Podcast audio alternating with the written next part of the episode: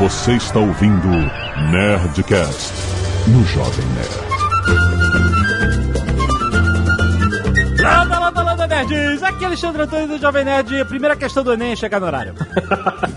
Aqui é o Atila e eu sou tão velho que eu prestei o primeiro Enem. É, eu- aqui é Ives Urquiza e eu fiz Enem só por experiência. Que o Azagal eu nunca fiz Enem. Pois é, a Atila tá falando aí que é velho, que fez o primeiro Enem. Não tinha Enem não nessa época. Caraca, cara, que esculacho. Muito bem, nerds! Estamos aqui pra falar sobre esse assunto incrível. Esse evento todo ano que acontece na vida dos jovens brasileiros que tem que prestar o Enem! O Enem, vamos falar com professores sobre Vamos Enem. e-mails que não tem tempo. Canelada.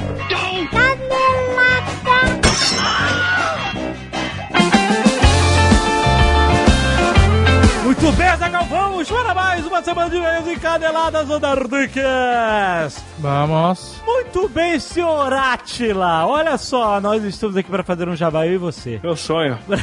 Seu sonho. Nós vamos falar da Uninasal, Atila. Vestibular 2019 e Enem estão aí, por isso que estamos fazendo esse programa. Olha só, que bonito. É aquela época do ano, né? Todo mundo tenso, pensando no que vai fazer o resto do ano inteiro e o que, que vai estudar por um bom tempo. Tem que começar a planejar agora. E por que essa comunicação? Porque a sua nota vale uma nota.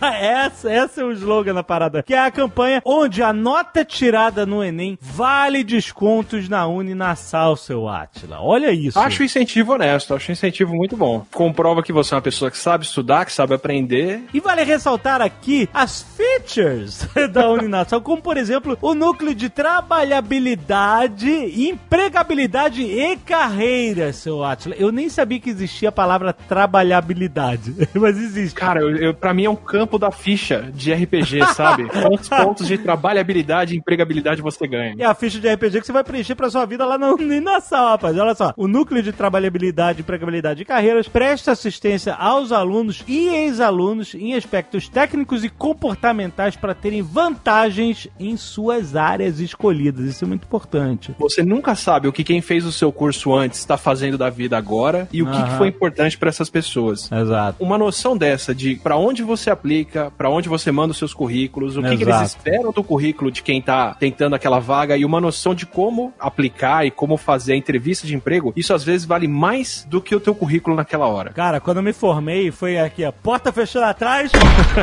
E ó, se vira malandro.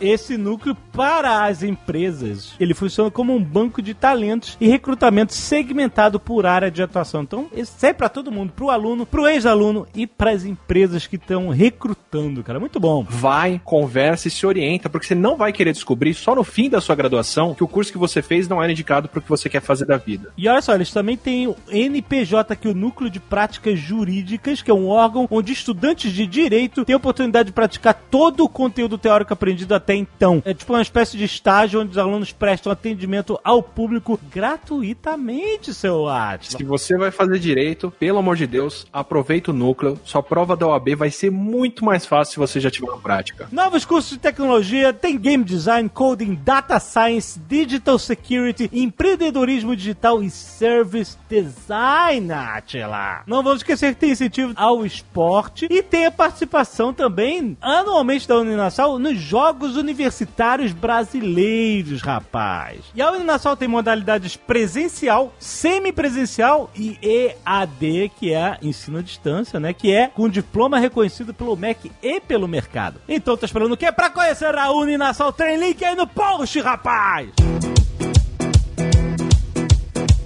E Azaghal, hoje é dia de Nerdcast Speak English!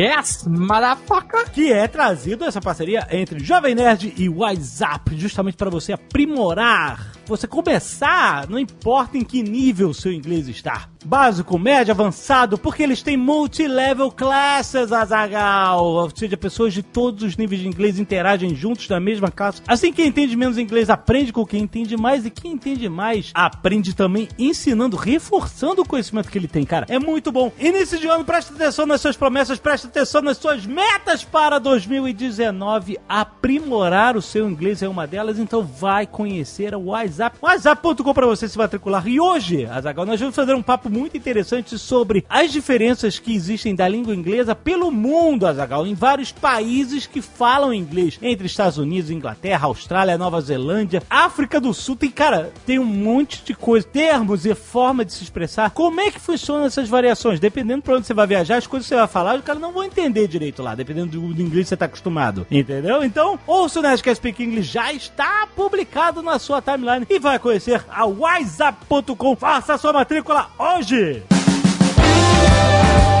E se você não quiser ouvir os recados e e-mails do último Nerdcast, pode pular diretamente para 11 minutos e 31 questões dissertativas. Azagal, quero agradecer aos netos que doaram sangue esta semana e salvaram vidas, como Danilo Rigueto, Rafael Barbosa, Cristiele Almeida, Caio Olweiler, Alexandro Schmidt, Miguel Lengues, Gabriela Cruz, José Arevalo, Gleverson Santos e Gustavo Cabete. Muito obrigado, galera. Valeu mesmo! Valeu, valeu, valeu. Alex, 39 anos, designer, Belo Horizonte, Minas Gerais. Sobre o último Nerdcast que falamos de Bandersnatch, o filme interativo de Black Mirror. Eu gostei bastante da experiência. Como filme é médio, como jogo é médio, mas como filme barra jogo interativo, real time na tela, é muito legal. Mas queria acrescentar uma coisa. Quase todos os episódios do Black Mirror são de algum tipo de poder. Governo, polícia, comunidades, patrão controlando e julgando. Daí o meu ponto. Seria o nerdinho do final dando nota à própria Netflix julgando você e suas escolhas? Não. tá bom, tá respondido. Yasodara Capela, 27 anos, engenheira agrônoma, Recife, Pernambuco. Olá, nerds, tudo bom? Gostei muito do Nerdcast de Bandersnatch, apesar das críticas a serem feitas a respeito do filme. Acho que ele atingiu o objetivo ao usar a metalinguagem para falar sobre como não temos controle das nossas decisões. Desde o que vamos assistir na Netflix, a qual roupa comprar ou qual hambúrguer comer. Representado lindamente no monólogo do Colin sobre o Pac-Man. Aham. Em certo ponto do programa, a Zagal fala sobre como não houve um momento mind-blowing. Para mim, um momento mind-blowing aconteceu quando eu tentei não matar o pai e simplesmente a Netflix não deixou eu fazer isso. Hum. Eu estava, assim como o personagem, sendo manipulada para fazer as escolhas que a Netflix queria que eu fizesse. Por isso também acho que existe um final certo. Que a Netflix quer que a gente veja. Que seria aquele em que ele consegue cinco estrelas de cinco, mata o pai, etc, etc. Além disso, no episódio pode-se perceber diversos easter eggs, além dos citados no programa, como o nome da clínica na qual a psiquiatra trabalha, San Junípero, e o símbolo de White Bear que aparece no computador, o que me fez pensar se o jogo poderia ser uma espécie de punição para o personagem principal, condenado a repetir os erros em looping. Hum, olha aí. Aí temos uma. Olha só. Será que ele é uma consciência digitalizada sendo punida eternamente em loop? Olha aí. Tudo isso faz parte do universo Black Mirror. Enfim, para mim, Black Mirror mais uma vez acertou em cheio ao usar tecnologia como pano de fundo e metalinguagem para fazer a gente pensar e debater sobre o nosso lugar no mundo. Sim, muito Sobre legal. a sociedade e sobre a influência da tecnologia na nossa vida. Muito bom. César Melo da Rocha, 27 anos, físico, professor, contagem em Minas Gerais. Olá, Zagal e Alexandre Ottoni. Ou aqueles outros dois caras legais também, que também leem os e-mails. Dispensando os merecidos elogios de sempre, gostaria de Blá blá blá blá blá. Tá bom. Eu não vi nenhuma propaganda sobre esse filme antes de sair. Portanto, não sabia que era interativo. Olha só. Eu simplesmente estava indo dormir e por volta de meia-noite, quando vi o anúncio do filme na página inicial da Netflix, pensei, olha aí, um filme do Black Mirror. Deve ser uma merda, mas eu vou assistir. Porra, por que você achou que deve ser uma merda? Assisti o filme no dia do lançamento como se fosse um filme normal, adorando a temática que me lembrou os livros e jogos citados no Netcast. As escolhas apareciam, mas eram feitas automaticamente pela Netflix. Ué, tu não percebeu que tu podia mexer? Toda hora você- o filme parava 10 segundos com todo mundo sem falar nada e você achou que era normal? Não, e teve, tem as instruções no começo. Como é que. É, pois é. Não, como é você Como, como você conseguiu isso?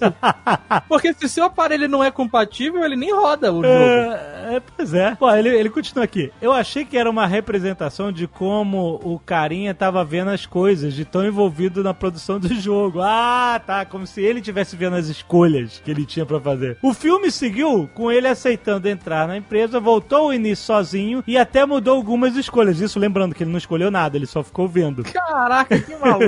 Eu fui vendo normalmente, até achando, inocentemente, a trama um pouco previsível. Aí o computador fala com ele e aparece Netflix escrito na tela. E uma sombra embaixo indicando que era pra eu clicar. Pô, só aí que tu viu a parada Caraca, embaixo, cara. Foi então que minha cabeça explodiu.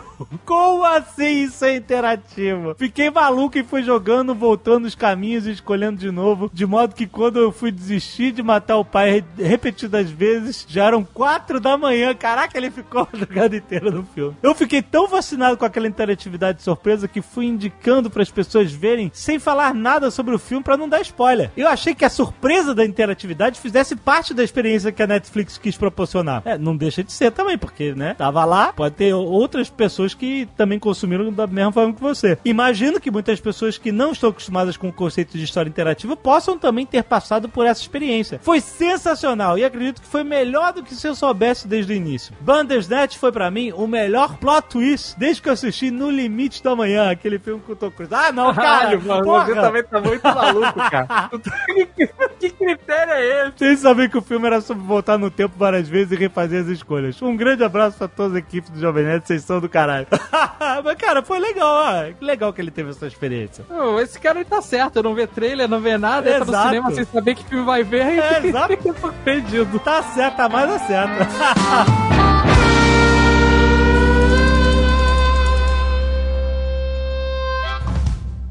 Eu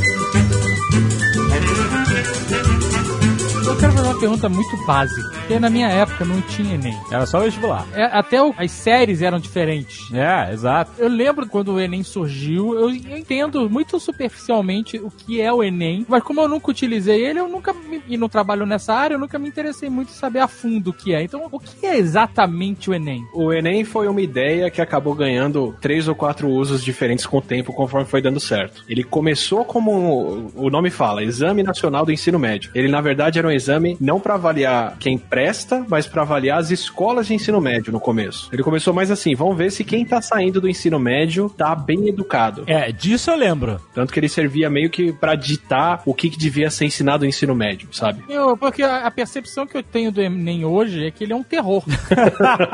Toda prova é um terror, todo teste, né? Não, mas se ele fosse uma prova pra avaliar a instituição de ensino, o aluno ia estar meio que foda-se, né? Mas é, eu acho que era meio que isso no começo. Eu lembro de ter feito o primeiro e o segundo dessa forma. Tanto que a nota mal tava começando a contar, assim. Quando eu prestei vestibular a sério, a nota do Enem ela era complementar à minha nota. Ela podia me dar alguns pontos na FUVEST, nos outros vestibulares que eu tava prestando, mas ela não dava as minhas chances de passar. Ela no máximo podia me ajudar um pouquinho. O Enem é uma parada criada no Brasil ou ele é um modelo que foi é, importado, adaptado, essa coisa? É, nos Estados Unidos não tem um SAT, que eles, que a gente vê nos filmes. Ah, não sei o que. Quanto você tirou no SAT? Isso, só que o, o SIT ele é uma avaliação do estudante para que com isso e outras coisas ele acesse as universidades. Como Atila bem falou, entre 1998 e 2008, a prova do Enem era um exame diagnóstico do ensino médio para posicionar e também direcionar a questão de como o MEC ia fazer planos de ação para as escolas. Era um diagnóstico do ensino médio sem se preocupar com cada nota individual, mas sim com um conjunto de notas. É meio que o MEC vira e fala: bom, a gente quer que o ensino médio ensine tal coisa, tal conteúdo. E como que você descobre se estão ensinando isso de verdade? Coloca os alunos que saíram do ensino médio para fazer a prova, e nas escolas que foram mal nessa prova, você sabe que não é bem isso que está sendo ensinado. E tanto que no começo, a prova do Enem,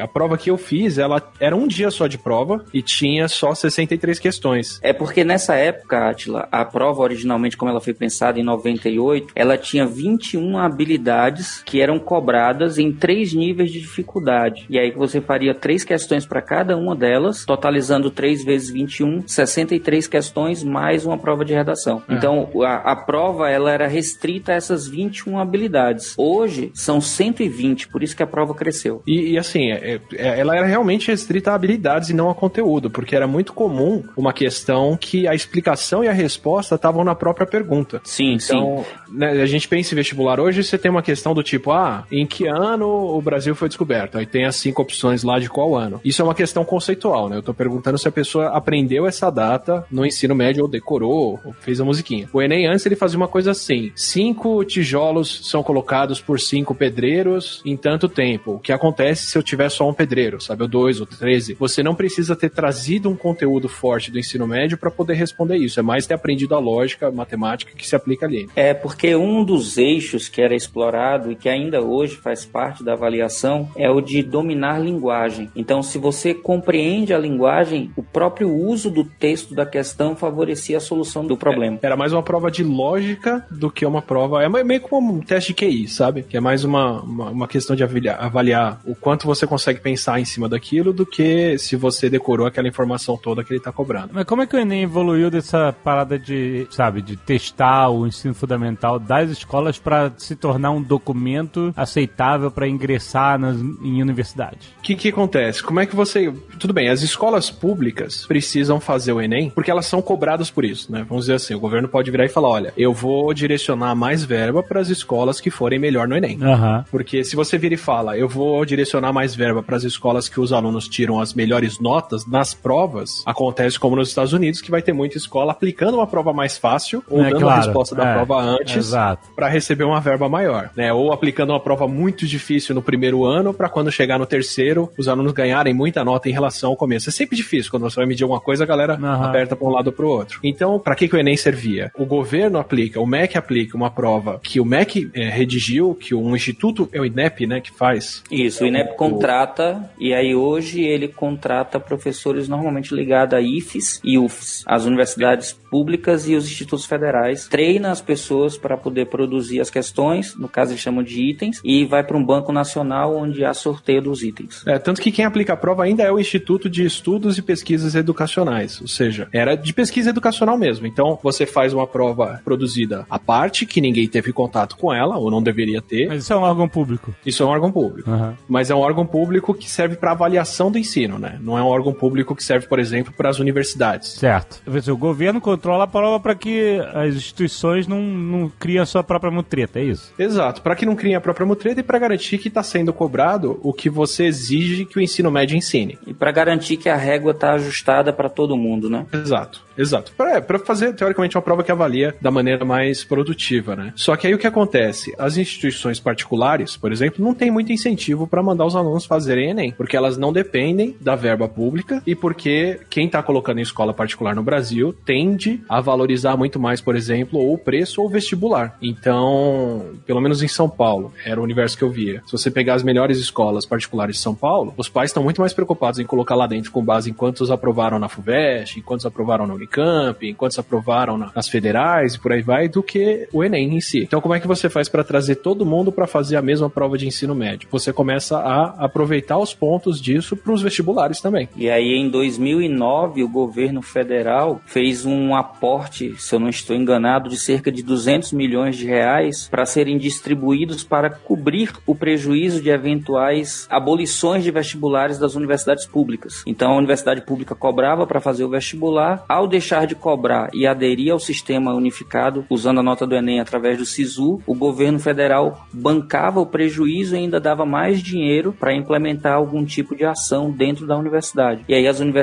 carentes de recursos acabaram aderindo em massa à prova, meio que goela abaixo, produzida de 2009 em agosto para 2009 em novembro ser aplicada. É, eles foram pouco a pouco, né? No começo, o Enem começou a contar ponto para alguns vestibulares, aí o Enem podia ser somado, o Enem podia complementar, o Enem podia substituir. Aí o governo começou com o ProUni, que é, é uma verba, é um financiamento público de, de universidades particulares, a usar a nota do Enem. Então, se você quer pedir um empréstimo pro governo para você bancar a sua universidade particular, você presta o Enem, se a nota for boa, você tem uma colocação mais privilegiada para conseguir a bolsa do ProUni. E até 2009, quando falaram, não, ok, chega, vai ser de vez um vestibular agora. Não é mais uma prova de avaliação do ensino médio só, agora também é uma prova de entrada no ensino superior. Eu acho E que aí- foi a grande mudança é. do Enem todo. É, foi uma grande ruptura, né? Porque as escolas, eu me lembro bem, eu dava aula em muitos cursinhos à época, e todo mundo foi pego de surpresa porque as escolas tinham já mais ou menos uma metodologia de trabalho para os vestibulares locais e os vestibulares locais simplesmente foram extintos em muitos lugares. Em alguns lugares houve um período de adaptação, um ou dois anos em que a prova do Enem serviu como referência, mas não como único acesso. Mas de 2009 a 2011, praticamente todas as universidades federais do país passaram a adotar a prova e no primeiro ano, em particular, pegou muita gente desprevenido porque não se esperava nem o tipo de mudança da prova. Ela foi alertada em maio e em agosto foi apresentada com um simulado de 40 questões e três meses depois, em novembro, a prova já estava valendo para muitas universidades públicas como acesso exclusivo através do sistema unificado.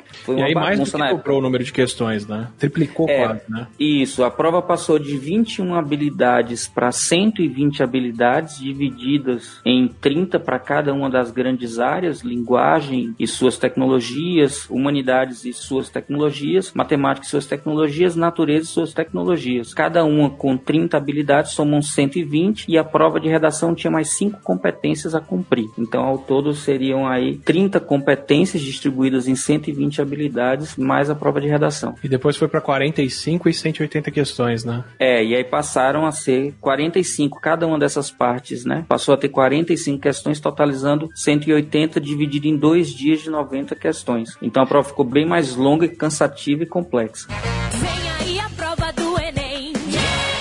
a maior pressão é o que se espera de uma prova, sabe? Porque quando você está avaliando o ensino médio, você quer saber se as escolas são boas ou não, se elas estão ensinando ou não o que é o plano para o ensino médio. A gente tem o parâmetro curricular nacional, lá as bases curriculares nacionais, e aí é mais ou menos assim, é passou ou não passou, sabe? É para isso que serve a prova no começo. Tipo, ou você ensinou tudo que você precisa ou não. Então seria mais ou menos o Enem antigo, com 60 questões até 2008, como se você fizesse uma prova onde o importante é garantir que uma uma nota mínima foi tirada. Sim. Então, escolas boas são as escolas que fizeram uma média acima de 40 pontos, 30 pontos, 50 pontos, dá, sei lá, tanto faz a. Mas você tem um, um mínimo e acima desse mínimo tá todo mundo bem. Isso serve para você descobrir se o ensino médio funcionou. Quando você fala, eu quero que todo mundo entre no vestibular, o que, que acontece? Se todo mundo tira uma nota muito boa, se a prova, por exemplo, for super fácil, então se você teve um ensino médio razoável, você tira 40, se você teve um ensino médio bom, você tira 50, se se você teve um ensino excelente, você tira 60. E todo mundo que teve um bom ensino tira 60. Essa prova avalia muito bem se o ensino médio foi bom, médio ou ruim, mas ela não serve para o vestibular porque todo mundo tira a mesma nota. Se você tem 200 candidatos por vaga e todo mundo tirou 60, você não está filtrando ninguém. Então, a hora que você começa a usar o Enem para vestibular, as questões começam a ficar muito mais difíceis, porque aí a ideia é filtrar as pessoas por um ponto ou dois e não ver se deu certo ou deu errado, sabe? E além disso, Atila, a adoção do sistema sistema TRI, que para quem não conhece é a chamada teoria da resposta ao item, que avalia não só o erro e acerto, mas a consistência desses erros e acertos. Só para ficar claro, imagine que duas questões diferentes avaliam a mesma habilidade, só que com dificuldades diferentes. Quem acerta fácil pode ou não acertar difícil, mas quem acerta difícil espera-se que também tenha acertado a fácil. Então, o mecanismo permite avaliar se quem acertou também acertou com consistência, do tipo, é consistente acertar a fácil e errar difícil, é consistente acertar a difícil e acertar fácil, e não é consistente acertar difícil e errar fácil. E mais do que isso, como todas as questões são pré-testadas antes, as alternativas que não contêm o gabarito, que são chamadas de distratores, também têm índices que indicam quem é mais distrator ou menos distrator. E é possível saber se aquela pessoa errou longe, errou perto ou não sabia nada sobre a questão. E aí com tudo isso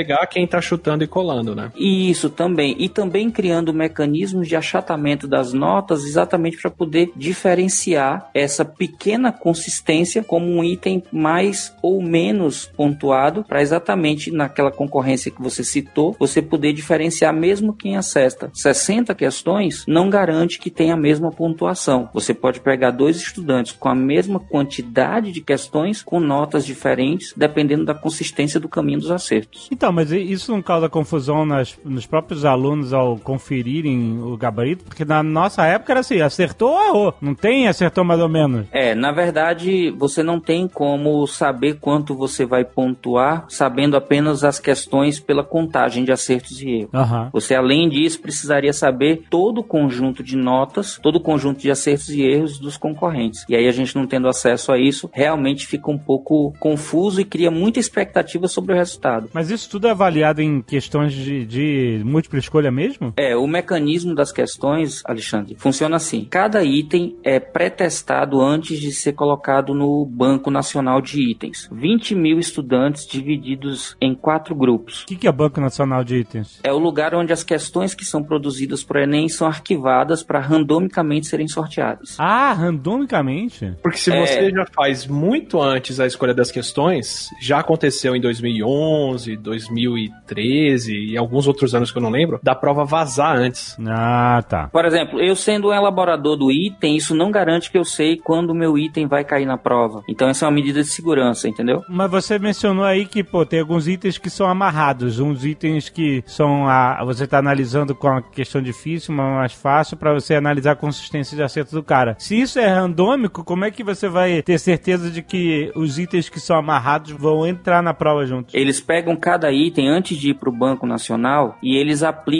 em 20 mil estudantes. 10 mil de rede pública, 10 mil de rede particular, metade dos da rede pública alunos de segundo ano do ensino médio, a outra metade do primeiro semestre do curso de- em nível superior e a mesma coisa para a rede particular. E aí eles, depois que essas 20 mil pessoas resolvem a questão, eles medem o nível de acerto e o nível de erro de cada uma das alternativas dos distratores. E aí com isso eles montam uma régua e tagueiam aquela questão com um número que na hora que a questão vai ser sorteada, pelas tags que a prova propõe, ela pode entrar ou não. Então antes de ela ir para o banco, ela passa por essa avaliação, recebe uma qualificação de dificuldade para a questão e de quanto de percentual tem o acerto, no caso gabarito, e cada um dos distratores. E aí isso permite que, ao ser colocada no banco, ela seja solicitada dentro de parâmetros pré-estabelecidos, porque inclusive a prova do Enem se propõe a de um ano para outro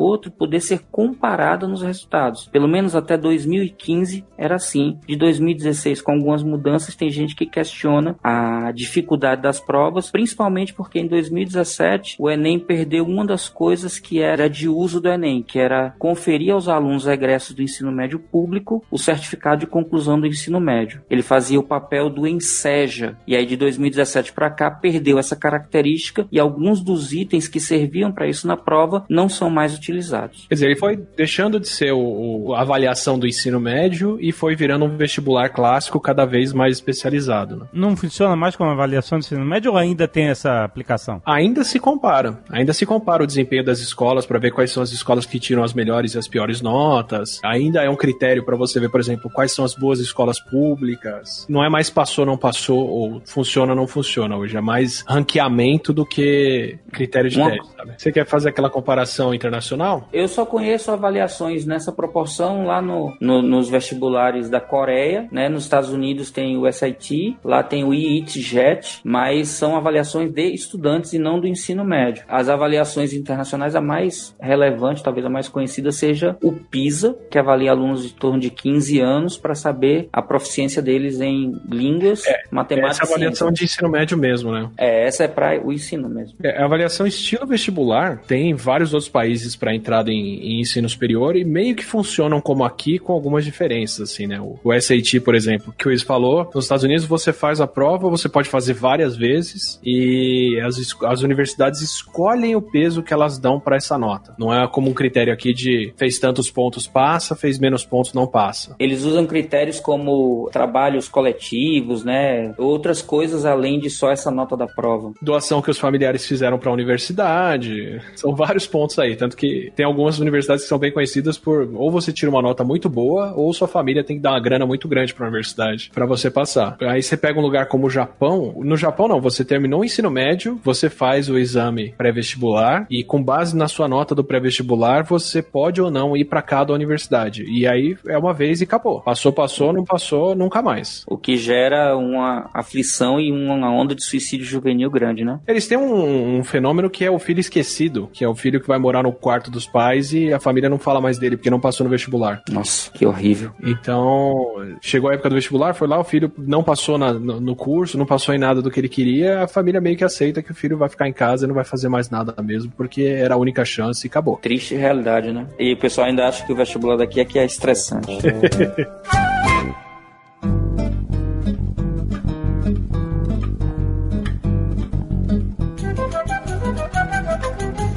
Vamos falar sobre a preparação. Pelo que vocês falaram desse negócio de sorteio de perguntas pra prova não vazar, etc. Eu ia perguntar meio que se existe algumas questões que sempre caem. Ah, essa questão aí sempre cai no Enem e tal, não mas pelo visto não. Tem habilidades e tem conceitos que são perguntados direto, assim, por exemplo, por biologia eu consigo falar isso tranquilamente. Ecologia, citologia, que é a parte de células e outras coisas, efeito humano no ambiente, um pouquinho de genética, sempre cai. Todo ano vai ter uma questão. O que é cobrado especificamente muda um pouquinho, mas tem um miolo, sim, das questões que são as mais comuns e as que mais se repetem. É, aqui, Alexandre, eu queria chamar a atenção que, embora a gente faça esse novo modelo de prova desde 2009, muitos, e aí quando eu falo muitos, eu falo de muitos mesmo, muitos dos estudantes nunca leram a matriz de habilidades proposta pela prova do Enem. Desde 2009, ela está disponibilizada no site do INEP. Ela diz todas as habilidades que precisam ser desenvolvidas. Além disso,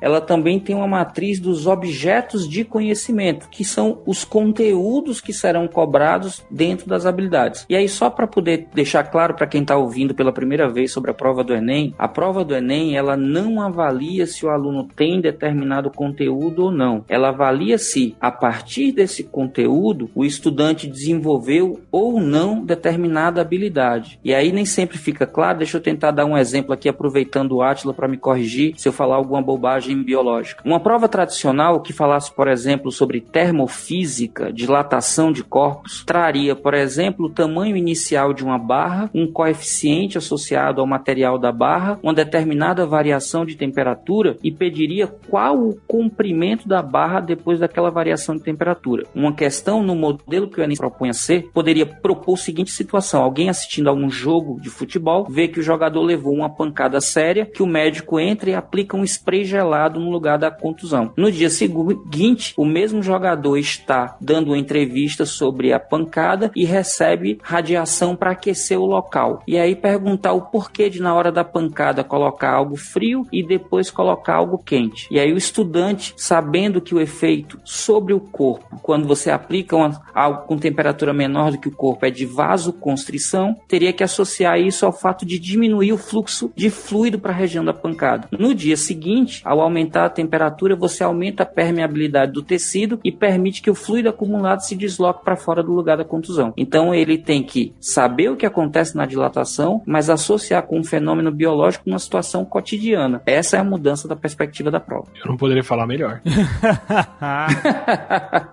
Assim, isso na parte das questões, né? Que elas são. Tem a matéria, que você mais ou menos espera que vai ser cobrado, tem as competências do Enem. De vez em quando vem umas questões, pelo menos pela biologia dá pra falar isso, que do nada se pergunta um conceito que a gente só passa na graduação e ninguém no ensino médio viu aquilo. Mas é, de vez em quando vem umas bolas estranhas dessas, mas normalmente é bem claro o que é cobrado e perguntado. Mas tem toda a parte normal do, do fazer um vestibular, fazer uma prova, que é o preparo, né? De dormir bem, tá, descansar. No- nos dias imediatamente anteriores não adianta ficar revisando a matéria que não vai entrar agora, se não entrou antes. É isso que eu queria saber. É, todo mundo fala, isso é, isso é lenda ou verdade? Esse negócio de, ah, não, não, não estuda na véspera porque não adianta, não vai absorver nada e tal. Depende do, que, do seu método de estudo, né? Se você não tá aprendendo, se você tá decorando, talvez funcione.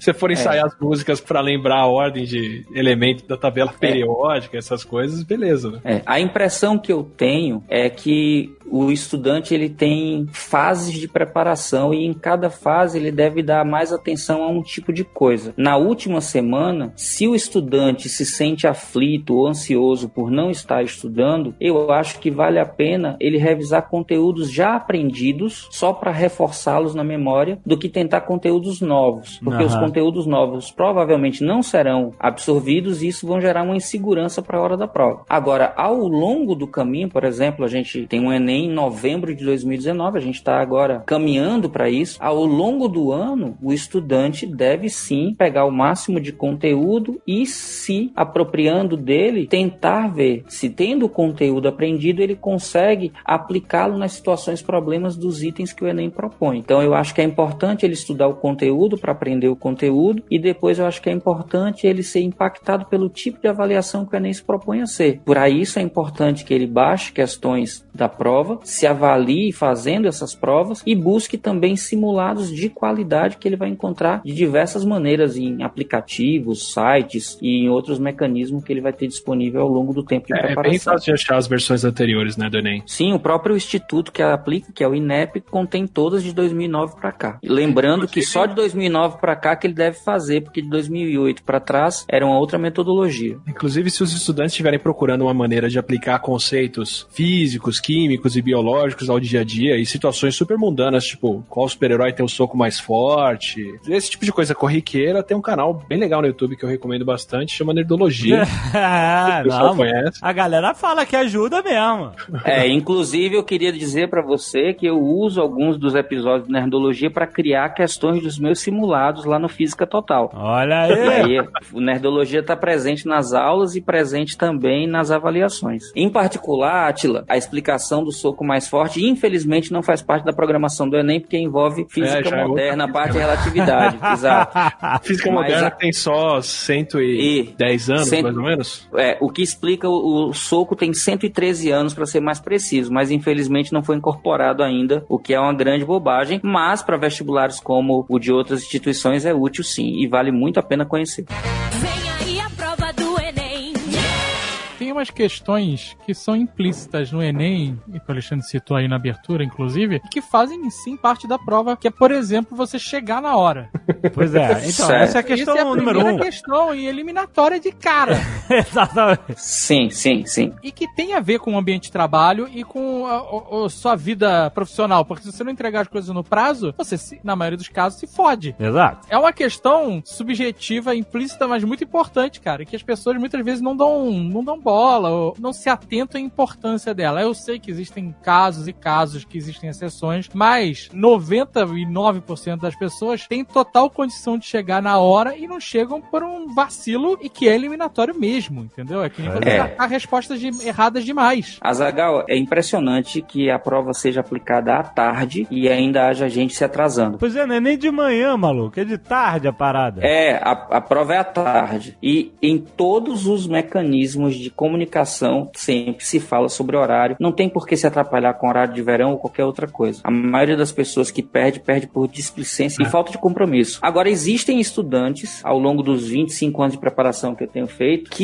eu percebi que alguns dos estudantes que chegavam atrasados eram estudantes que não tinham se empenhado ao longo do ano. Então, eu não sei quantos dos estudantes usam o mecanismo do atraso é para justificar né? o fracasso. Exato, para justificar o próprio fracasso. Então tem esse olha aspecto só. aí. É, olha só. Pra dizer lá em casa, pra chegar lá em casa e falar assim, Ih, pai, não, não consegui chegar no horário. não." Exato. Ó, pai, o, senhor gastou, furou o pneu do o senhor- ônibus. o senhor gastou a grana do ano todo, mas não foi culpa minha. Infelizmente o portão estava fechado quando eu cheguei. Isso é muito, muito relevante se levar em consideração. Caraca. É, é, assim, tem algumas coisas, né? Tem uma galera que finge mesmo. Depois que o Cid começou com a história do, do Atrasados com o Enem, tem a galera que dá o show, né? Vai lá, finge, vê se consegue dar entrevista, se consegue aparecer chorando no jornal e tal, dizendo que chegou atrasado. Aham. Tem a galera que atrasa porque tá com medo de fazer o negócio, né? Como, sei lá, ter medo de fazer um exame de sangue e pegar alguma coisa, né? Pegar alguma coisa e descobrir que tem. Mas também tem, acho que é mais comum, principalmente em vestibular mais longo, quando tem primeira e segunda fase, aí tem vários dias de prova. Aí eu já acho mais comum acontecer, o pessoal já via acontecer mais do tipo, na primeira fase a pessoa tá lá quatro horas antes, aí ela já viu que ela chega no lugar de prova em, em meia hora. Aí na segunda fase, no primeiro dia, ela sai uma hora antes só porque meia hora tá lá. No segundo dia ela sai 40 minutos antes porque meia hora tá lá. E aí no último dia fala: não, meia hora eu chego. E aí nesse dia leva 40 minutos e perde. É quando do box foi fazer é, o Enem, eu fui na noite anterior no local pra saber onde era, porque eu não sabia onde era. Né? O GPS sabe, mas eu queria me familiarizar com a região e tal, pra não, justamente não correr esse risco local, de ter um é. imprevisto, de. Show. Sabe? Então eu fui de carro lá. Claro que nem todo mundo pode de carro, esse é o meu caso, tá? Cada um vive a Tá. sua vida. se você vai de ônibus, se tiver oportunidade, vai. Mas o que eu fiz foi, eu queria saber como era, e era de manhã a prova, não era de tarde ainda. Pelo menos aqui em Curitiba, né? E aí eu fui lá ver qual era e vi o tempo que eu ia levar e botamos uma puta antecedência pra, pra ele chegar lá sem nenhum risco de atraso, sabe? E é bom ter um plano B, por exemplo. Aconteceu uma catástrofe tem lá um engarrafamento gigantesco. Em algumas cidades isso acontece. De repente, ter o telefone de um mototáxi pode servir para você livrar trânsito. Embora eu acho que se sair com 4 horas, 5 horas de antecedência, não tem risco de perder. Convenhamos que você não E é- tá fazendo nada nesse dia, né? Pois é, cara. O que, que você tem pra fazer nesse dia? Se fosse show da sua banda, você dormia uma semana na fila para pegar lugar. Então, Uhum. se é a É. prova que talvez mais relevante que você tenha feito na vida, eu acho que merece um pouco de esforço. Sim, sim, cara. Não tem problema chegar 5 horas antes. É só um dia que tu vai fazer isso. Depois tu não vai fazer. Pior é chegar um minuto depois, né? Você chegar três horas antes, Pois não tem é. problema. O problema é um minuto depois. Mas o pessoal, infelizmente, arrisca um ano ou vários de preparação por conta de tempo. Eu perguntei isso, sabe por quê? Porque essa semana, por duas vezes eu fiz duas perguntas, uma no Instagram e uma no Twitter. E, cara, como as pessoas não conseguem prestar atenção no que elas estão lendo. A do, do Instagram, lá do Stories, foi eh, suas metas pra 2019 em uma palavra. Impossível, ninguém consegue. Uma palavra não rola. Não, cara, era a, a primeira, sem sacanagem, a primeira resposta tinha umas cinco palavras, uma frase, claro, né? E teve uns que era textão, cara. Textão? Textão, ah, em 2019 eu quero que. Sabe? De- parágrafo. É, de- da- a ponto de sumir, porque naquelas respostas não aparece muito texto. Aliás, isso é uma boa pra questão de Enem, de português, né? Você fala assim, quais são as suas metas para 2019? Você não precisa começar a frase dizendo em 2019, você não precisa repetir o enunciado quando você vai dar a resposta. o enunciado já foi dado. E aí no, no Twitter eu fui perguntar qual eram os programas mais antigos e exemplifiquei, né? Eu per- perguntei assim: per- pergunta aos universitários, não, é, não tinha nada a ver com o Enem, tá? Pergunta, isso é referência ao show do milhão. Mas pergunta aos universitários quais são os programas mais antigos da internet, pode ser vídeo, áudio ou post. Aí eu escrevi, aí eu exemplifiquei embaixo que o Jovem Nerd, né? O, o Nerd Office tinha 10 anos e o Nerdcast 13. Programas antigos da internet, é isso. Veio de tudo, veio de software, veio de. Nossa, cara. Veio, Veio o quê? É, veio falar, ah, uau, o Winamp era um dos mais antigos, tipo isso. Caraca, Winamp. Saudoso Inamp. Pois é, para você ver, Azagal, o primeiro eixo cognitivo, que teoricamente é o mais básico de se adquirir, é exatamente dominar linguagem. E o pessoal não tá conseguindo dominar para compreender a pergunta. Mas eu pergunto, assim, nesse caso É. as pessoas eram idiotas mesmo. Mas no caso do Enem, a, minha, a minha pergunta é: porque assim, ok, muito, a gente sabe que existe um alto índice de analfabetismo funcional e tal, e que muita gente lê e não consegue ler voando, ou não consegue ter prestar atenção de fato e tal. Mas no caso do Enem, por exemplo, é porque o cara tá nervoso? Ou ele é assim mesmo e é isso? Claro que essas provas existe um fator nervosismo aí muito grande, né? Uma puta pressão fodida, a a vida da pessoa vai se resolver em um dia. É uma merda isso, né? Eu não sei se o Atila concorda, mas eu acho que a resposta não é única nem é tão simples. Eu acho que esse aspecto que você levantou é um aspecto relevante, sim, a pressão. Acho que essa pressão poderia ser assim diminuída se a preparação envolvesse uma preparação psicológica para a prova. Muitos dos estudantes em sua preparação só se preocupam com o conteúdo e esquecem que além do conteúdo eles têm uma prova de resistência. Eles vão passar muitas horas, muitas vezes em escolas desconfortáveis. Ah, tem- Sob situações adversas. nutricional, maluco. Tu não pode comer Tem. no, no Isso. dia. É, rabada, almoça rabada e vai fazer o Enem. sabe? Isso. Muitos professores, e aí eu vou aproveitar e fazer o jabá, eu, inclusive, na internet, a gente, nas duas semanas anteriores às provas, a gente começa a pedir para os estudantes desacelerarem. A gente começa a falar coisas, por exemplo, se você gosta de atividade física, evite as atividades de alto impacto. Você gosta de correr? Nas duas próximas semanas só caminhe. Você gosta de lutar alguma coisa? Substitua a luta por meditação ou por Tai Chi Chuan. Porque se você torce um pé ou leva uma pancada e precisa engessar parte do corpo, Ah, o que é. já era difícil de ser feito, piora. É. Abrir um restaurante novo na sua cidade, deixa pra conhecer só depois que fizer a prova. Marca com a galera pra relaxar, mas não antes de ir. Porque basta uma mudança alimentar e de repente você passa, além de ter que fazer a prova, várias vezes visitar o banheiro. E tem aluno, olha que, eu não sei se eu devo dizer isso pra poder de repente não dar dica pra malandro, mas só pra você ter uma ideia, eu tive um estudante que uma vez me relatou que ele nos primeiros minutos de prova, ele pedia pra ir ao banheiro só pra pegar o papel higiênico de todos os boxes e jogar dentro da bacia, porque o próximo aluno que fosse ao banheiro ia perder tempo e ficar nervoso porque não tinha papel pra usar. Cara, Caralho. ele tava querendo, minando a concorrência, é isso? Pois é, tá, terrorismo. Terrorismo. tática, tática de guerrilha da pior espécie. E eu perguntei, e aí, funcionou? Ele não, por isso que eu tô aqui no cursinho. Tu para de fazer, cara. Vem Tem um aspecto da prova, de qualquer prova teste, que é prática. Você tem que ter familiaridade com como aquilo funciona e já ter feito várias, porque aí você descobre, por exemplo, que não vale a pena passar. Se você faz um simulado, né? Se você vai se testando antes de ir lá fazer qualquer vestibular, incluindo o Enem, você aprende, por exemplo, a não gastar tempo com perguntas para as quais você não sabe a resposta. A primeira Sim. vez que eu fui fazer simulado, fui fazer como treineiro vestibular, né? Eu fiquei tentando responder as perguntas na ordem que elas vieram. Foi uma por uma. Aí vinha aquela pergunta difícil de matemática, eu perdi 20 minutos nela para responder, não respondi e deixei de responder naquele tempo limitado todo o resto que eu já devia estar respondendo. Então você vai aprendendo que ordem de Isso. matéria é melhor você responder primeiro, como que você vai pulando as mais difíceis para terminar a prova e depois voltar e vir respondendo as que ficaram para trás, Aham. como que você chuta de maneira um pouco mais consciente. Essa coisa de voltar para a prova, a prova do Enem em cada dia tem cerca de 32 a 36 páginas. Uma coisa que ajuda a ganhar tempo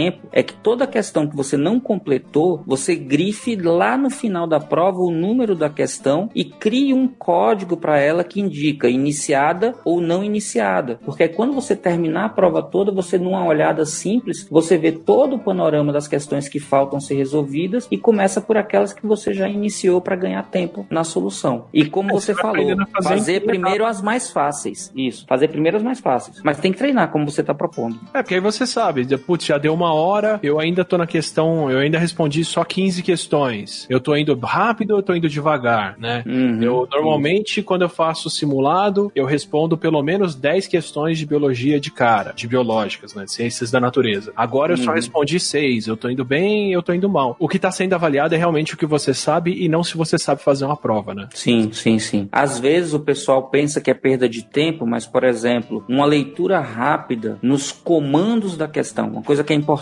para quem está se preparando. A estrutura de todo item é a mesma. Um texto motivador, um parágrafo final desse texto, que é o comando da questão, que diz o que é que o item espera de você, e as alternativas. Então, quando você lê sempre o último parágrafo antes das alternativas, você já sabe o que é que aquele item quer de você. Independente do tamanho do texto de introdução, Ah, sim, sim. vale é o Nunca- não, não começa pelo texto, começa pela Isso. pergunta, né? Exato. Sempre leia o último parágrafo antes das alternativas.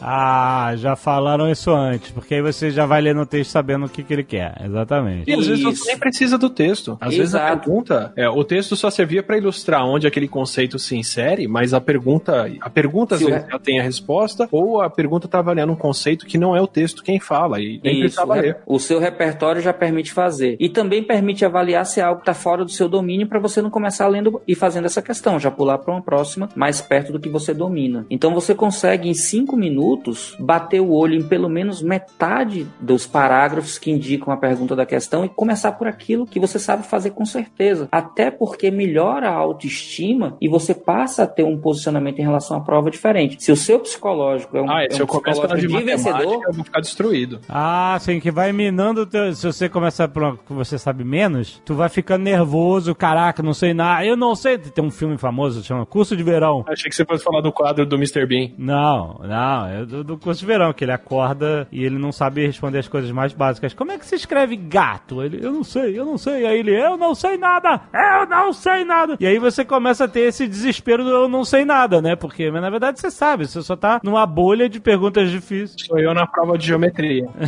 O Átila pode falar com muito mais propriedade, mas quando você aumenta o nível de cortisol, a cortisona interfere diretamente na bainha de mielina e na velocidade das conexões neurais. Então você pode dar um branco só porque você fez a primeira questão sem saber resolvê-la. Pode dar um branco. É, é isso aí. É, e fora que o, o ga- é, desgasta mais mesmo. Você Sim. ficar quebrando a cabeça pra responder uma questão vai te deixar mais distraído, mais cansado, mais desgastado. Então, né, resolve tudo que tá fácil antes, porque se você ficar se matando numa questão difícil logo no começo, quando cair uma questão fácil é capaz de você errar por besteira. Exato. Marquei a alternativa errada, troquei o nome, não fiz uma conta besta porque você já tava cansado naquele ponto, né? É, e é por isso que essas técnicas terroristas que alguns alunos usam minam a capacidade dos estudantes concorrentes. Por exemplo, é, eu lembro de estudantes que falavam que começavam a ler a prova como se estivesse murmurando. E aí, vez ou outra, faziam um yes, bem baixinho, pra dar a ideia de que estavam acertando e a- o pessoal ao redor ficar nervoso que ele estava acertando tudo. Caraca, É. Agora, eu quero fazer um meia-culpa, se vocês me permitem, porque pela audiência que vocês têm, talvez eu consiga falar com alguém que eu tenho certeza que eu prejudiquei quando eu fiz o meu primeiro vestibular, lá nos idos anos 90. Caraca, você carrega essa culpa, cara? Você tá carregando essa culpa até hoje? O que, que tu fez, cara? Entenda pra você ver como foi. Eu e um amigo, por conta do nome, caímos na mesma sala. E a gente brincou junto de como a gente ia fazer pra dar uma movimentada na sala. O vestibular é feito em duas fases. Eu passei na primeira fase e raspei metade do meu cabelo. Eu fiquei com metade do cabelo raspado e a outra metade que parecia um, um roqueiro que tinha levado uma machadada na cabeça. E quando eu entrei na sala, ele já estava. E ao entrar, ele deu um grito do tipo: Não, você veio. E aí logo todo mundo olhou pra gente.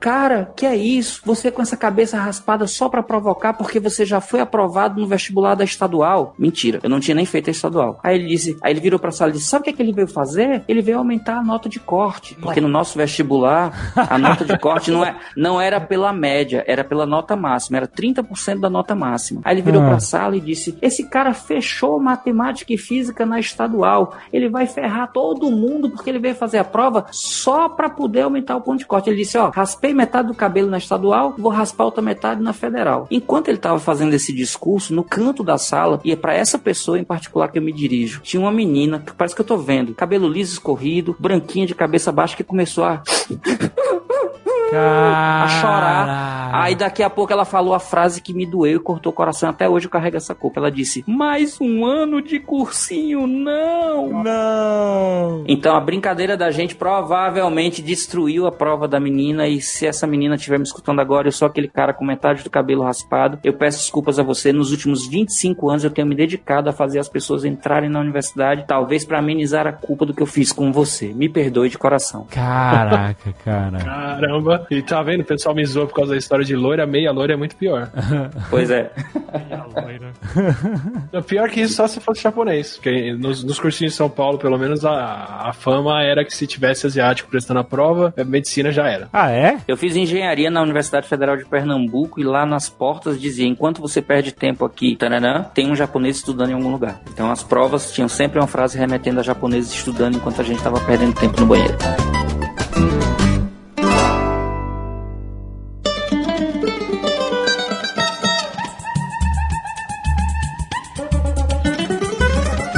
A maioria das pessoas que vai prestar o Enem, elas estão em idade escolar e elas estão terminando a escola, né? Então elas vão estar encarando, na verdade, um universo de possibilidades. Não só Enem, mas muitas vão estar também fazendo vestibular para outras universidades. Certo. Qual é a grande. Existe grandes diferenças entre uma prova do Enem e as provas atuais de vestibular? É tipo assim, um universo completamente diferente ou o cara tá estudando para uma e já tá estudando para outra? São diferentes. A metodologia é diferente. A prova do Enem é baseada em itens que se propõem a julgar se você desenvolveu ou não proficiência em algumas habilidades. A maioria das questões de vestibulares visam saber se você tem ou não apreendido determinado tipo de conteúdo. São diferentes na grande se você maioria do caso. decorou ou não, né? É, se você é capaz de, de retornar aquilo que te passaram anteriormente, né? Aí alguns vestibulares fazem isso de forma mais simples, do tipo, dado A e B, encontre C. Aí você precisa saber a relação entre A e B para encontrar C. Ou alguns vestibulares tornam isso um pouco mais confuso ou profundo, mas no final das histórias é: eu te dei uma informação eu quero agora que você me devolva essa informação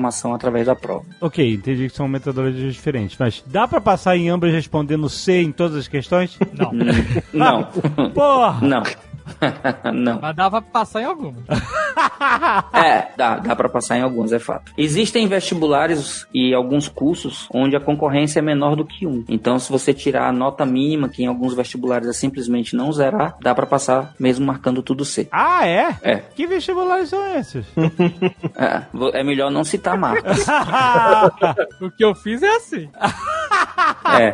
Duas vezes, inclusive. ah, meu Deus do céu. O pessoal até Eu- brinca que em alguns lugares é só passar na frente da faculdade e, e responder a um questionário social que você já pode se ma- matricular. Então, eu tive aula num colégio que era parte de uma rede de faculdades também. E teve bastante gente da minha sala que tinha as melhores condições eco- socioeconômicas que receberam a carta avisando que tinham passado no vestibular da faculdade. Não tinham prestado nenhum vestibular. Que isso? É. A gente não recebe cartão de crédito de banco mesmo sem solicitar. Ah, Eu acho que a universidade saquei. entendeu que você tinha um perfil que se alinhava ao perfil do curso e pressupôs que se você tivesse feito a prova, você seria aprovado, então já te deu a aprovação antes mesmo na inscrição. O perfil tem dinheiro pra pagar. É isso. É, Em alguns conheci lu- gente ah, vou me inscrever aqui no vestibular da universidade, da, da faculdade, da escola aqui, porque vai que eu não passo no resto, né? E aí nem foi fazer a prova e aí recebe a carta de aprovação em casa. Ah, tá. Mas, você, se- mas o cara se inscreveu. O cara se inscreveu, mas não fez a prova, mas foi aprovado. Existe isso. Exato. É, nesse caso, provavelmente a universidade fo- usou o banco de notas que ele tinha da escola, já que era um sistema único, e avaliou a partir do perfil do estudante que ele tinha capacidade de participar do curso, né? Espero realmente que seja esse o caso.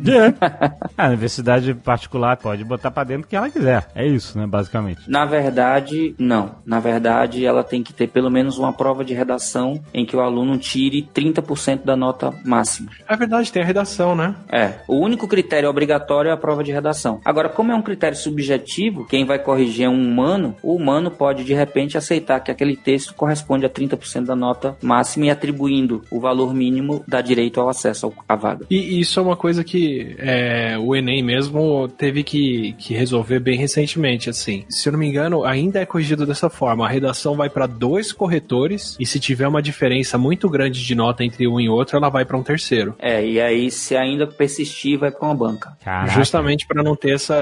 Né, Uma pessoa deu uma nota, outra pessoa deu outra, e outra pessoa daria outra, e você tá sujeito à à- à boa vontade de quem avaliou ali no momento. Não, alguns professores, inclusive, fizeram uma proposta que nem foi cogitada, mas que eu, por exemplo, acho coerente, é de que como a prova toda tem nota baseada em TRI e a redação não tem TRI, então ela distorce, teoricamente, a média final, O que, que é TRI? TRI é a teoria da resposta ao item que a gente falou lá no início, em que atribui valores diferentes mesmo para o mesmo número de acertos, baseado na consistência do caminho das respostas. É uma técnica matemática estatística que garante, pelo menos se propõe a garantir que o aluno não ganhou ponto porque chutou e que também consegue ver a consistência de acertos para dizer esse aluno acertou 60 questões, mas sabe mais do que esse outro que também acertou 60 questões pelo caminho de acertos que ele fez. A redação não tem isso porque não tem pré-teste para redação. E aí alguns professores, inclusive eu, defendia que a prova de redação poderia ser como em alguns concursos públicos é a prova de atividade física. Ela seria uma prova eliminatória não classificatória. Deixa eu explicar. O estudante deveria ter uma proficiência mínima de escrita para provar que ele estava habilitado ao curso superior. Então ele seria apto ou não apto. E a média não sofreria interferência de um resultado numérico da prova de redação. E aí o TRI não sofreria distorções como acontece hoje por conta da prova da redação oferecer um valor numérico de pontuação para o aluno, ao invés de aptidão ou não aptidão. Mas o INEP sequer considerou essa possibilidade. É que a redação ela pode fazer um peso enorme na nota, né? Sim, e e um peso super grande numa coisa que, que é tão imprecisa, vai. Quem são esses condenados pela justiça que tem que, tem que corrigir prova de redação? Eu, eu sei responder por quem são os condenados que precisam corrigir por questões de biologia. Aham. Porque é- era o que eu tinha contato. Mas toda vez que tem vestibular, tem alguns professores. Isso de onde eu estudava. Alguns professores eram eleitos para fazer a correção da prova e aí eles recrutavam alunos de, de pós-graduação, que já, quem já tinha graduação em biologia, para ler e avaliar as questões da segunda fase, por exemplo, que eram escritas. Aham. Então, É. Era, era aluno de pós-graduação. É, na prova do Enem, o INEP, que é quem aplica, quem prepara, quem organiza, ele faz uma chamada pública. No caso, para elaboradores de itens, tem que ser vinculado a algum instituto federal ou universidade pública. E aí dá um treinamento e a partir desse treinamento você pode se candidatar a ter questões elegíveis para o banco. Tem um grupo de professores que tem um status superior, que são os coordenadores de cada área, que vão avaliar se seu item atende ou não aos critérios estabelecidos e se houver o aceite, aí vai para a fase de pré-teste para depois ir para o Banco Nacional de Itens. No caso da prova de redação, também é aberta uma chamada pública. Professores do Brasil se oferecem para as vagas, são treinados nos critérios de correção e dentro do treinamento são selecionados alguns e outros não, ficando num banco de reserva caso haja a necessidade de substituição. Mas é uma chamada pública feita pelo INEP. Claro que tem cursinho de Enem, etc. Mas além disso, como é que a pessoa pode complementar a preparação dela para o Enem? Nas interwebs. Alexandre, hoje em dia está muito mais fácil para o estudante que quer buscar conteúdo, né? Principalmente de 4, 5 anos para cá, o volume de material que pode ser utilizado em preparação cresceu exponencialmente e o acesso ficou facilitado pela melhoria da banda e também pela popularização de dispositivos que utilizam a internet. Hoje, o estudante pode, por exemplo, de forma gratuita, entrar no YouTube e pesquisar por conteúdo que ele quer assistir e ele vai ter uma diversidade de professores que vai oferecer uma aula, uma explicação, um vídeo falando sobre aquele tema. É verdade, o que não falta é aula pré-vestibular, né? Isso. Inclusive, é tanta aula que o próprio YouTube se preocupou em diferenciar os conteúdos que são melhores dos demais. Ele, em 2013, ele criou um YouTube dentro do YouTube, que é o YouTube Educação, ou carinhosamente o YouTube Edu. Uma parceria entre o YouTube e a Fundação Lehman, que contratou profissionais da Unicamp e fez uma curadoria de canais para diferenciar aqueles canais que teriam um conteúdo que poderia ser tipo ter um selo de qualidade de garantia que não tinha erro conceitual. Aham. E desde 2013 para cá, esse grupo de canais tem aumentado. Uma coisa que é importante chamar a atenção é que os canais que ali estão não são só canais de videoaula. Por exemplo, nós temos o canal Manual do Mundo, desde a origem do YouTube Educação, fazendo parte do YouTube Edu, porque se entende a educação de uma forma mais ampla do que simplesmente aquela aula tradicional transposta para o vídeo. O YouTube Educação seria um local onde a pessoa poderia se informar com canais cuja a apresentação de conteúdo foi validada. De lá para cá já temos cerca de 300 canais, mais de 30 mil aulas e mais de 10 bilhões de aulas assistidas acumuladas nesses canais. Os canais, depois da curadoria, recebem um selo de distinção para utilizarem tanto no banner como nas thumbnails, nas capas dos vídeos, e eles passam periodicamente por novas curadorias para perceber se o canal continua mantendo o controle de qualidade. Importante que não tem restrição sobre o estilo de aula. Existem professores altamente tecnológicos e professores que usam caneta e papel. Existem professores que são mais sérios e professores completamente bonachões. O que é importante é que todo o conteúdo seja oferecido com rigor de apresentação do conteúdo, não apresentem preconceitos, não falem sobre discursos de ódio ou de segregação de qualquer tipo e que respeitem as diretrizes da comunidade. Para quem está se preparando, é uma ferramenta excelente porque você entra lá e tem praticamente aula sobre todos os conteúdos com a garantia de que você vai receber conteúdo que está verificado por especialistas. Muito bom. Pode citar, um, por exemplo, um canal legal que seja tem essa chancela do YouTube Educação? Tem um canal de física bem bacana chamado Física Total. Ah, já, boa. Mas brincadeiras à parte, assim, Física Total realmente está lá desde o início, mas também está, por exemplo, Física do professor Fabrício, que é o Física Fabris, e mais recentemente um grupo de professores faz parte, hoje são mais de 15 canais de física. Nós temos canais como, por exemplo, Matemática Rio, do professor Rafael Procópio, com mais de 1.500 vídeos de todos os conteúdos. Nós temos Química com o professor Paulo Valim. Nós temos, por exemplo, inglês não só para o Enem ou para vestibulares, mas também conversação e com outros objetivos, como English in Brasil, da professora Karina. Temos geografia, como por exemplo o pessoal do Terra Negra, que faz um trabalho documental com vídeos muito, muito legais. Tem também em geografia o Sylvester, que faz um. Ele é o rei das animações. A gente tem canais de biologia, como por exemplo o Bio Explica do professor Kennedy Ramos. Temos também o professor Samuel Cunha e outros grandes canais. Temos o fenômeno atual da internet brasileira, que é o professor Noslen de português, um canal que em um ano partiu de 100 mil para um milhão e meio de inscritos, então ele é um cometa. É, ele cresceu mais de 15 vezes no intervalo de pouco mais de um ano. É um cara extremamente carismático e muito querido e tá bombando, que é o professor de português Noslen. E a gente pode, assim, passar o resto do programa todo citando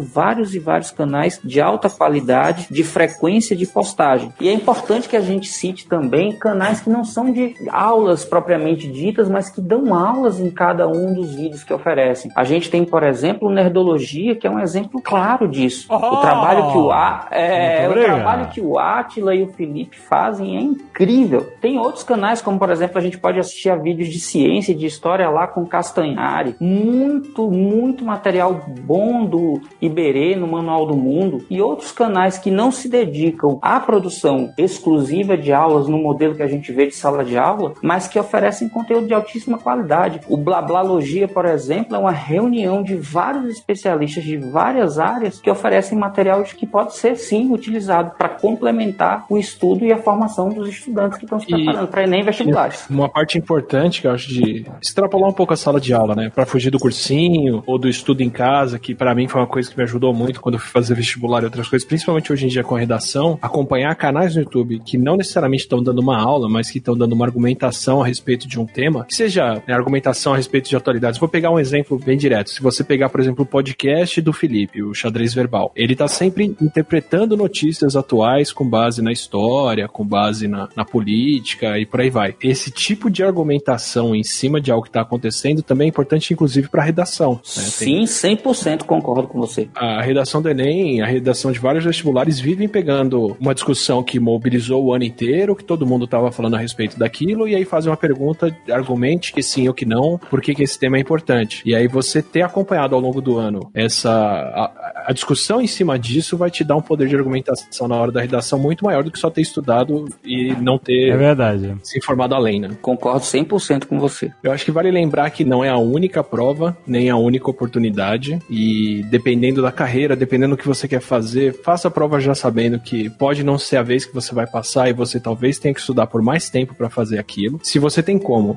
passar um tempo estudando para seguir a carreira que você quer, faz isso e se prepara sabendo que quando eu dava aula em cursinho comunitário, a gente conversava com o pessoal e falava: olha, para quem teve um ensino médio que não foi tão forte, você vai ter que fazer um cursinho aqui por vários anos, por pelo menos uns dois. O primeiro para aprender tudo que você não teve no ensino médio e o segundo para relembrar e poder fazer o vestibular. Isso, se dependendo- você conseguir depen- passar no primeiro, maravilha, a gente tá trabalhando para isso aqui. Mas se você não passar, saiba que é normal, porque nem tudo que o vestibular cobra você teve no ensino médio. Então pode demorar mais. E dependendo da idade que você tem do que você tá fazendo, esse um ano a mais, inclusive, te ajuda a escolher uma carreira que tem mais a ver com a tua afinidade conforme você amadurece, né? Eu conheço muita gente que não fazia ideia do que ia prestar e escolheu a carreira que for que seja biologia, porque tirou no cara coroa na fila de inscrição, sabe? E às vezes fazer isso logo que você sai do ensino médio pode ser uma hora que você ainda não formou opinião sobre o que você quer fazer, e é normal mudar isso depois, então, assim, não passar de primeira, não passar naquela hora e ter que estudar de novo depois é super normal e pode ser até produtivo. E só reforçando isso aí, Atila, que eu acho importantíssimo que você toque, a metodologia do SISU permite, por exemplo, que o cara, dia após dia, vá buscando vagas diferentes de acordo com a nota, já que ele faz um ranqueamento diário, e muitas vezes o cara aplica só para passar, para dar uma resposta à sociedade. Ele queria o curso A, mas ele não vai conseguir, e aí ele aplica para um curso B, onde a nota dele dá, só para que ele passe. E isso é um erro estratégico muito grande. Às vezes a pessoa vai fazer um curso que não quer, acaba desistindo no meio do caminho, perde tempo e perde a oportunidade de se preparar melhor para aquele curso que ele realmente quer. E aí uma outra coisa para botar na fila que pode valer a pena é que desde 2017 o Enem passou a ter provas inclusivas. Ele passou a ter para as pessoas com dificuldade visual a prova ampliada e super ampliada que usam uma fonte bem maior. Passou a ter um caderno específico para pessoas que leem a prova em braille ou para ledores, pessoas que vão ler para eles em braille. E também passou a ter uma prova chamada Caderno Verde, que é para Libras. E aí isso pode valer a pena para considerar que algumas pessoas que não sabem disso talvez não submetam à avaliação, pensando que não tem provas especiais para as necessidades que elas têm. Vem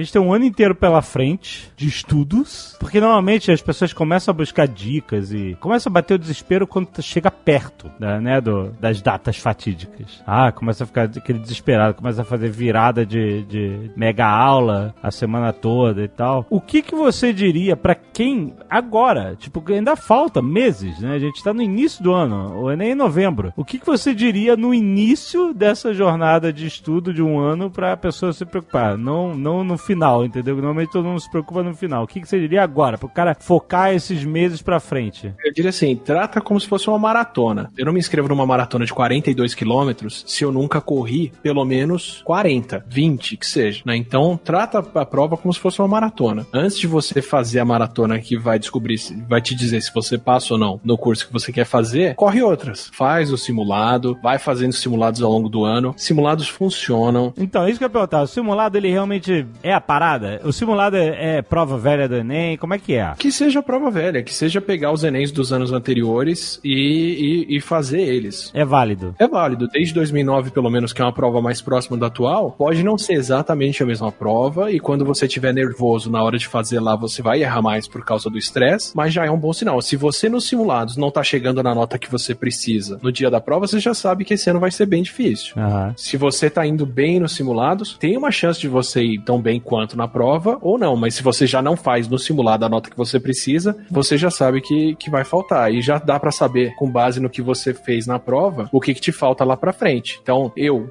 estudando sozinho, teria muito mais facilidade quando eu fui fazer vestibular em estudar biologia, porque era o que eu gostava. Mas por ser o que eu gostava, eu já ia bem e eu não precisava estudar. Então, eu acabei gastando muito mais tempo estudando tudo que eu não gostava. Mas foi o que me ajudou a passar, porque eu fazia os simulados e eu sabia onde eu tava indo mal. Aham. Então, eu- preparação e estudar pra prova eu faço ao longo do ano. Eu vou estudando o que eu não fiz bem no simulado. Especialmente se você ainda tá no ensino médio e nunca fez o Enem na sua vida, dá pra você fazer ele antes de você não precisa terminar o ensino médio pra fazer essa prova pela primeira e única vez. Você pode fazer nesses testes, tem na internet, dá pra baixar, dá pra fazer simulado pelo navegador, até pelo celular e ver a nota que você tirou ali na hora. Não, não é uma coisa que você precisa ir pra um cursinho pra fazer ou pra algum lugar. Inclusive, Atila, alguns dos simulados já, ofe- já oferecem um diagnóstico dos conteúdos que você precisa reforçar. Você faz a prova, além da nota, ele te diz: olha, você precisa reforçar isso e aquilo e aquilo outro. Como numa anamnese, né?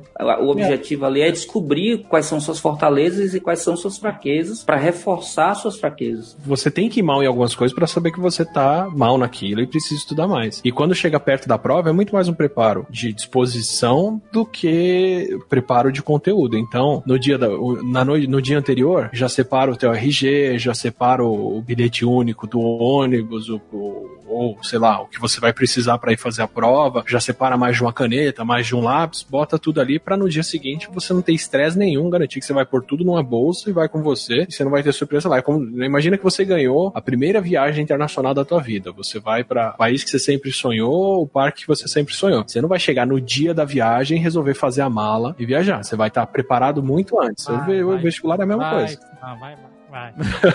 Vai, É. vai deixar, vai, vai sair de casa esquecer passaporte.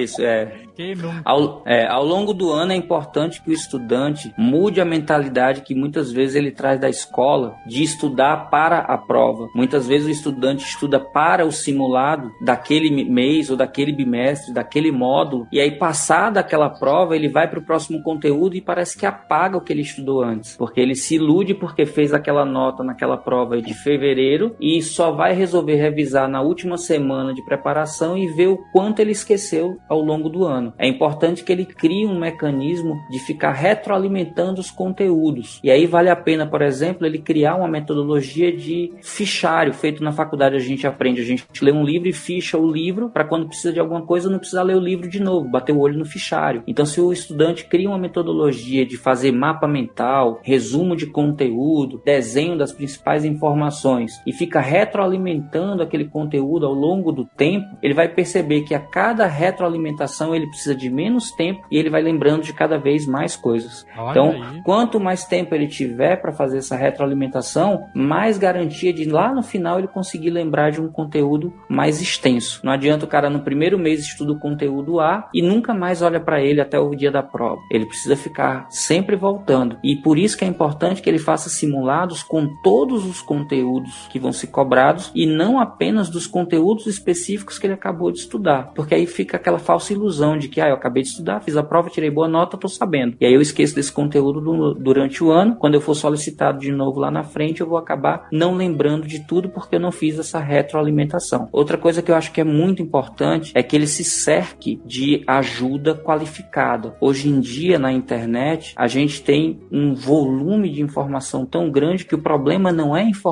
mas é curadoria, é filtro, é o que vale e o que não vale. E aí procurar por professores especialistas, procurar por canais de comunicação que realmente entendam do que estão tratando, páginas, procurar também professores presenciais, se for o caso, se houver disponibilidade. Você pode procurar podcasts para se informar e se qualificar, mas tenha sempre filtros para escolher aqueles professores que mostram resultado ao longo da sua carreira, porque infelizmente a internet é um mar de quase todo mundo poder falar qualquer coisa. E aí os filtros são necessários. Então, escolham bem quem são as suas companhias de viagem ao longo dessa trajetória de preparação. Ah, inclusive, a redação do Enem desqualifica certas posturas. Sim, Desqualifica. Então, se você, por exemplo, defender crime, se você defender discurso de racismo, ódio em geral, né? curso de ódio e uma série de outras coisas, se você defender isso na redação, a sua prova pode ser desqualificada ou, no mínimo, perder ponto por isso. Então, Isso. tem um critério muito bom na hora de você se informar de uma discussão para você saber o que argumentar na redação, também é importante. Muito, muito importante. Quais são as fontes de informação que você vai ter? Que tipo de site você vai ler? Que tipo de canal você vai acompanhar? Tem que ter um filtro grande a questão de viés político, de viés ideológico, né? Pseudociência, infelizmente, está aí aos montes. Então é muito importante saber com quem você está andando para você construir uma carreira como estudante muito positiva. Tem bastante gente aí qualificada, gente de todo, todo tipo para toda matéria. Então eu acho que hoje é bem mais simples para quem realmente está interessado. Mas reforço, vale a pena escolher bem com quem você vai estar acompanhado. Tá aí uma dica para um cara que tem o espírito do teu aluno que arrancava o papel do, do banheiro todo.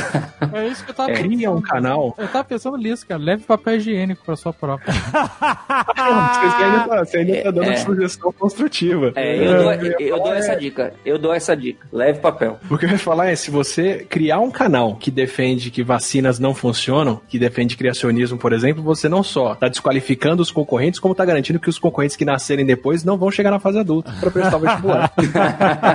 Olha aí, é provável que esse aluno seja audiência, porque se ele gostava de ciência de alguma forma, ele com certeza acompanha a gente. Então, é uma dica que pode ser útil, sim. Espero que ele não esteja ouvindo. e aí, eu acho que é importante lembrar que desde 2017, a prova do Enem passou a ser mais inclusiva. Inclusive, no Enem 2017, o tema de redação proposto falava sobre é, inclusão de deficientes auditivos. Aham. E ah, aí, é, teve muita gente que não sabia nem o que era, né? Pois é, que acabou fugindo do tema porque não, não conseguiu entender direito qual era o argumento da redação. Mas nesse ano em particular foram criadas a prova laranja. A prova laranja é uma prova que ela é impressa em braille, que para deficientes visuais é muito útil e que para pessoas que têm uma deficiência, mas que não leiam em braille, possam solicitar alguém para ler a prova em braille para ele. Também tem para pessoas que têm uma deficiência visual, mas que não são cegas, tem a prova ampliada e a prova super ampliada em que a fonte é muito maior para facilitar a leitura. Olha aí. Pessoas que têm, por exemplo, serotocone, que tem graus muito elevados, tem uma prova com a letra gigantesca para que elas possam também prestar a prova. Mas aí tem que requisitar antes. Isso, exatamente. Na inscrição? Você tem que, na inscrição, solicitar dizendo que tem necessidades especiais e dizer que tipo de avaliação você precisa. Então, em maio, quando sair o edital, na hora de ler o edital, ele orienta o que você deve fazer. A prova já poder- preenchida não tem, não, porque tem gente que tem mais deficiência aí que não tem jeito.